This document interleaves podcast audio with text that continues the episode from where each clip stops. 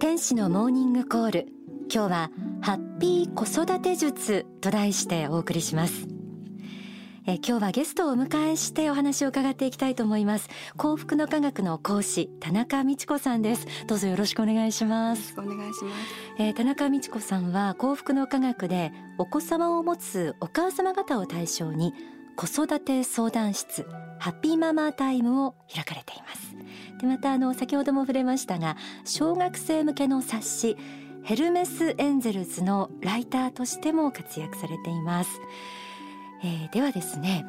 まあ幸福の科学の番組ということで子育て術にもいろいろその、えー、仏法真理にかなった方法があると思ってで今日田中さんにお呼びしたんですけど まずあのリスナーの皆さんと一緒に、えー、象徴的なその仏法真理にかなった子育てでまず私たちが番組として皆さんに知ってほしい仏法真理をご紹介したいと思います。はい。幸福の科学的子育て観をはじめにご紹介します。大川隆法総裁の書籍コーヒーブレイクから抜粋朗読します親子の縁も非常に深いものがあります。親の立場からすれば出来の良い子供は自分との縁で生まれたが出来の悪い子供は何かの間違いで生まれたのだと思いがちですがそうではありません。親子の縁の中にも魂の教育が織り込まれています。家庭という問題集を解くために親子の縁は設定されているのです。そのため親が子供のことで苦しんだとしてもそれもまた魂の問題集の中の問題であることを忘れてはなりません。その子供は自分が選んで子供とした魂であり必ず自分に縁のある子供なのです。子は親の鏡であり親はこの姿を見るにつけ自分自身のことが反省されなくてはならないのです。また親にとって子供は自分の叶えられなかった夢を叶えてくれるとても大切な希望の木でもあります。そのようにして親子代々連綿とロマンが語り継がれていくのです。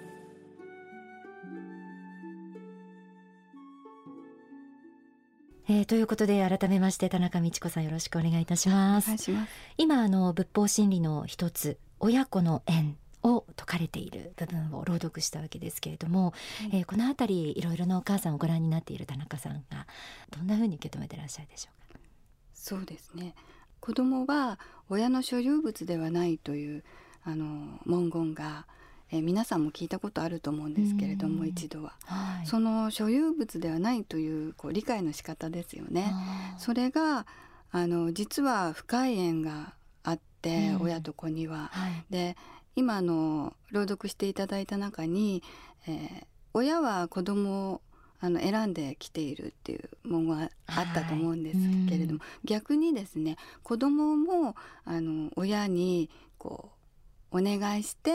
えー、もうあなたしかいません、うん、あなたが私のママですっていうことでお願いして生まれてきているわけなんですよね。それ聞いたことありますね、うん、幸福の科学では霊的人生観という言葉であの伝えているんですけれども、うん、その霊的な真実が背景にあるわけなんですね。はい、そうすると親と子供のあの間であの所有物とかそういう関係ではなく、お互いまあ同志みたいなこう一緒に学んでいく立場がたまたま親と子であったっていう、はい、そういう考え方もあるかと思いますね。そうすると一つの一個の魂としてどんなふうに尊重して子供をまあのびのびと育てていくのかってこう形にはめて自分の理想通りにまあ動かしたいっていう気持ちは少しこう薄れていくんじゃないかなと思います。一個の魂なんだ仏から預かっている魂なんだって思えた時にこの子のいいところはどこかなとかそういうあの前向きな考え方に変えていけると思うんですけれども。えー、今日はあの特に小学生ぐらいのお子さんを持つお母さんに向けてということで、はい、ちょっといろいろお話を伺いたいと思うんですが、はい、実際にそういったお母さんあの声を聞かれるわけですよね。そうですね、うん、えー、まあ悩み事の一番としては思い通りにならない、は いまあ、いろいろな背景があるとは思うんですけれども、はい。えー、あのまあ片付けを頼んでもできない。勉強しなさいって言ってもやらない、うん、まあ、ゲームばかりして、うん、あの言った通りにしてくれないとか そういう悩みが多いですね。その時はどう対応したらあるいはどういう考え方を持てばいいんでしょうか？そうですね。あの思い通りにしようと思っているところがまず問題で、うんはい。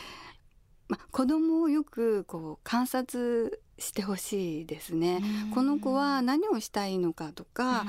あのママが視点になっているのが思い通りにするっていう発想のもとだと思うんですよ。で愛情ゆえにだとは思うんですけれどもあのまずは受け止めてあげる、うん、それが大事ではないんですかね。で人間ってみんな嫌ですよね。こう相手が親であっても、思い通りにされるっていう逆の立場でしたら、うん、うん、ですからその思い通りにするしないという発想自体をまずは切り替えていただいて、うん、自分自身を見つめた上で子どもの個性をまあ、見てあげてほしいと思いますね。えー、小学生ぐらいだとこう自我が芽生えてきて、はい、例えばいろんなことを知りいろんなことをあの思い感じ、うん、で時には反抗したりであるいは将来のことなんかも少し考え始める頃ですかね。そうですね。小学生と一言で言っても、うんうん、あの1年生から6年生まで、えー、あの毎年すごい成長の時期なので、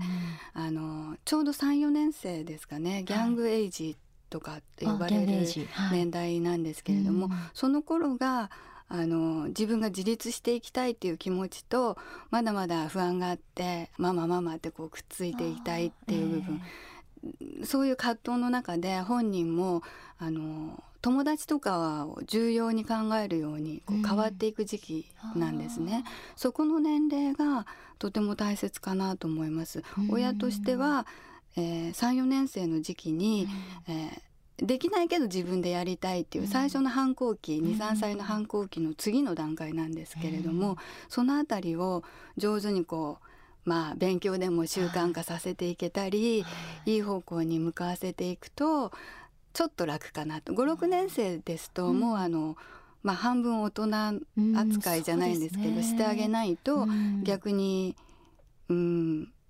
反抗っていうかこうなんて言うんですか？もう大人だと自分たちは思い始めているっていう、えー、そんな時期に入ってくるかなと思いますね。えー、まず一番多い悩みに子供が自分の思う通りに動いてくれないというそういう悩みが多いということを知ったんですけれども、まあ、他にも世の中複雑になってきてますし、はい、まあ、子供のこう成長ぶりも様々だと思うんですけれども特に今日あの意識していただいているその小学生とい。うと、はい、こういろんな小学生自身が子供自身が悩みを抱えていたり将来に不安を持っていたり、うん、でそれを見ている親が子供に接する時にこれだけは外しちゃいけないっていう点ってありますか？そうですね、うん、あの生まれてきた意味なぜ生まれてきたのかっていうところをですね、うん、えー、先ほどの最初の朗読の中にもありましたけれども魂修行ってちょっと難しい言い方だと思うんですけれども、うん、一人一人は自分のこう使命というか目的があって、うん、えー、この世に生まれてきているわけなんですね。うん、それを知っていると人生が変わってくる、うん、ですからその部分をですね知っているか知っていないかとても大きなことだと思うんです。でそれは親である自分自身も、はい、子供自身もあの分かっているととてもいいこう人間関係づくりもできると思いますしまたそういうことは宗教でしか教えていただけない、こう心理大切な心理だと思います。本当にそうですね。育児書には載ってないですね。あなるほど。そっか。確かにあなたはちゃんと目的があってママを選んで、生まれてきたのよって言われて育つの、ね、本当に違うでしょうね。はい少しぐらいの苦しいこととか、こうそれこそ思い通りに、まあ、子供自身がね、ならないことがあっても、頑張るこう気力湧いてくるこう活力になるんじゃないですかね。やはり親御さんの方がそうした人生観というか宗教観というか、はい、はい、知ってまた信じて子育てに臨んでいただきたいなって本当思いますね。そうですね。うん、えー、子供は、うん、天からの授かり物である、うん、そういう言葉もよく聞かれると思うんですけれども、はい、本当に宝物で、あの親から見たらどんな子供でもやっぱりこう可愛いし愛情いっぱいに育ててあげたい。それがいろんな形で出てしまうと思うんですね。であの子育てというのは、まあ、聖なる使命であるママにとって大事なお仕事の一つだっていうふうに考えていただければありがたいですね。はい、聖なる使命子育ていいですね。すね本当に大事業ですもんね。そうですね。一人のね、本当立派なこう人格に育っていく、それを見守って。でもまあだからといってうん完璧なに育ててる人もいないというお話も今日よく分かったんですそうですね。悩み大きい子育てが当たり前だと。皆さん隣にいるママも完璧に見えても悩みはあのあると思います。でどんな方も悩みながら子育てしていってママの方も成長していく。子供はどんどん体もね大きくなっていきますけどそういう面がありますよね。あのまあ、日々一つクリアすると次の問題が出てくるのが子育てなんですけれども、はい、大きく捉えすぎずにそば、にいてこう、まあ、ハグしてあげるとか、見守ってあげるっていうそういう気持ち自体大事だなと思いますね。ありました。田中さん今日本当にどうもありがとうございました。ありがとうございました、えー、ではここで、えー、大川隆法総裁の説法幸せになろうの一部抜粋をお聞きください。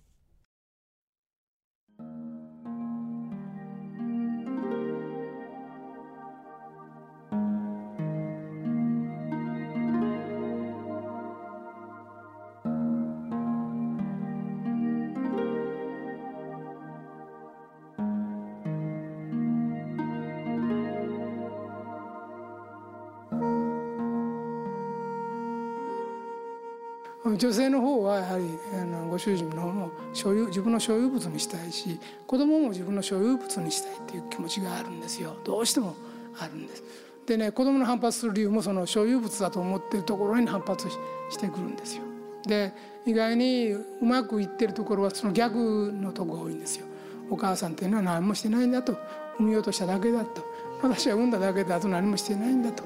何もしてない手手もかけてないとあなたは勝手にあの勉強したり努力して偉になったんだと立派になったんだという言い方すると反発しないですくすくいくんですが私がもう時は痛かった大変だったとかもうあの時はもう家はもう経済状態が最悪でお父ちゃんはリストラされてもう家にゴロゴロしていたし私は体調が悪くてもう骨がもうガタガタになっても体が元にも戻らなくなってみたいなことを恩着せがましくこう10年も言い続けてそれを聞かされ続ける方の身にもなったらだんだん嫌でもうこれ何回目かなこの話はと思って。だから逃げるんです。だから逃げ始めますね。小学校のまあ6年あたりか中学あたり。親が同じことを大体壊れたテープレコーダーみたいに言い始めると子供が逃げるんです。まず逃げ始めるんですね。この辺りはちょっと感じなきゃいけないんですよ。なんで逃げるんかなと。同じことをいつも言ってるんですよ。いかに大変だったか。いか恩着せがましく恩を着せて結局後で何かやっぱりあの借金があるぞお前に借金があるぞと言い続けて返せ返せ返せとまあ言ってるわけでだから子育てした部分が母親としての得の部分になってないんですよね。だから得っていうのはまあそういうふうな与えきりで自分は縁の下の力持ちでいいんだということで子供が幸福になってくれれば構わないんだと。子供を育てること自体でもこれご褒美で、えー、子供可愛がって生きがいが自分の生きがいになったこれでも十分ご褒美なんだと。あとは子供が幸福な人生を生きればいいんだというふうに考えておればそうはならないんですけども苦しんだ分自分が大変だった分ちゃんと後取り返したろうと思って思ったら借金取りが嫌なのはみんな一緒です。逃げたいです。だからいかに借金があるかお前にあるかということを言う、まあ、父親であろうと母親であろうとそれを言い続ける相手からは逃げたいんです。だからお子さんがよく逃げ始めたら多分そういう口癖があると見てご反省ごチェックなされたら良いと思うんですね。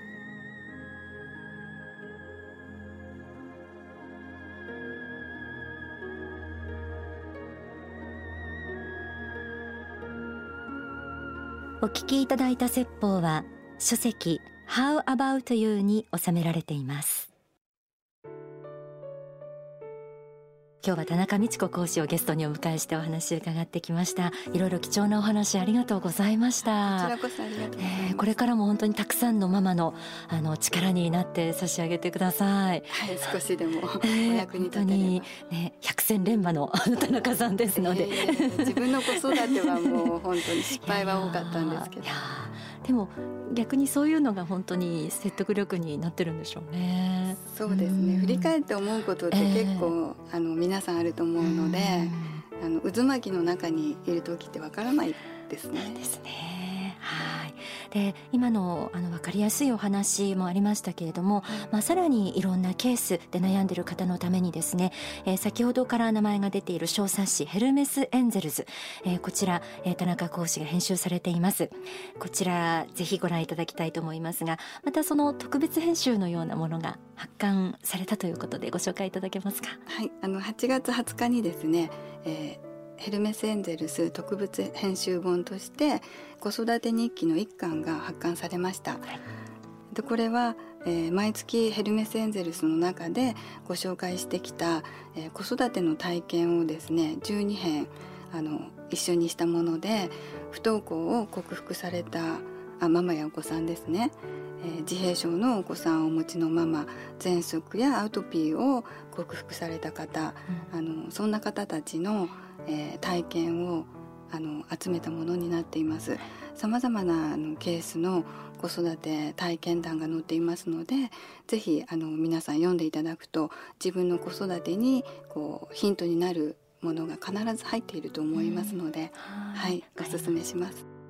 えー、こちらは幸福の科学の支部や少女でお求めいただけるということですので、えー、ぜひあの番組の最後にお知らせしているお近くの幸福の科学までお問い合わせになってください。またあの田中さんはハッピーママタイムこちらも解説なさっているということでこれは子育ての悩み相談。はいそうです。個別の。個別相談です、はい。妊娠中の方から18歳までのお子様に関しての、はい、まあ、勉強面、まあ、学校関係人間関係さまざまな、えー、子育てに絡むご相談を受けてます、はい、悩み相談。はいわかりました。こちらもあのやはり幸福の科学にあの興味のある方はお問い合わせいただけるといいかなと思います。今日は本当に田中美智子さんありがとうございました。ありがとうございました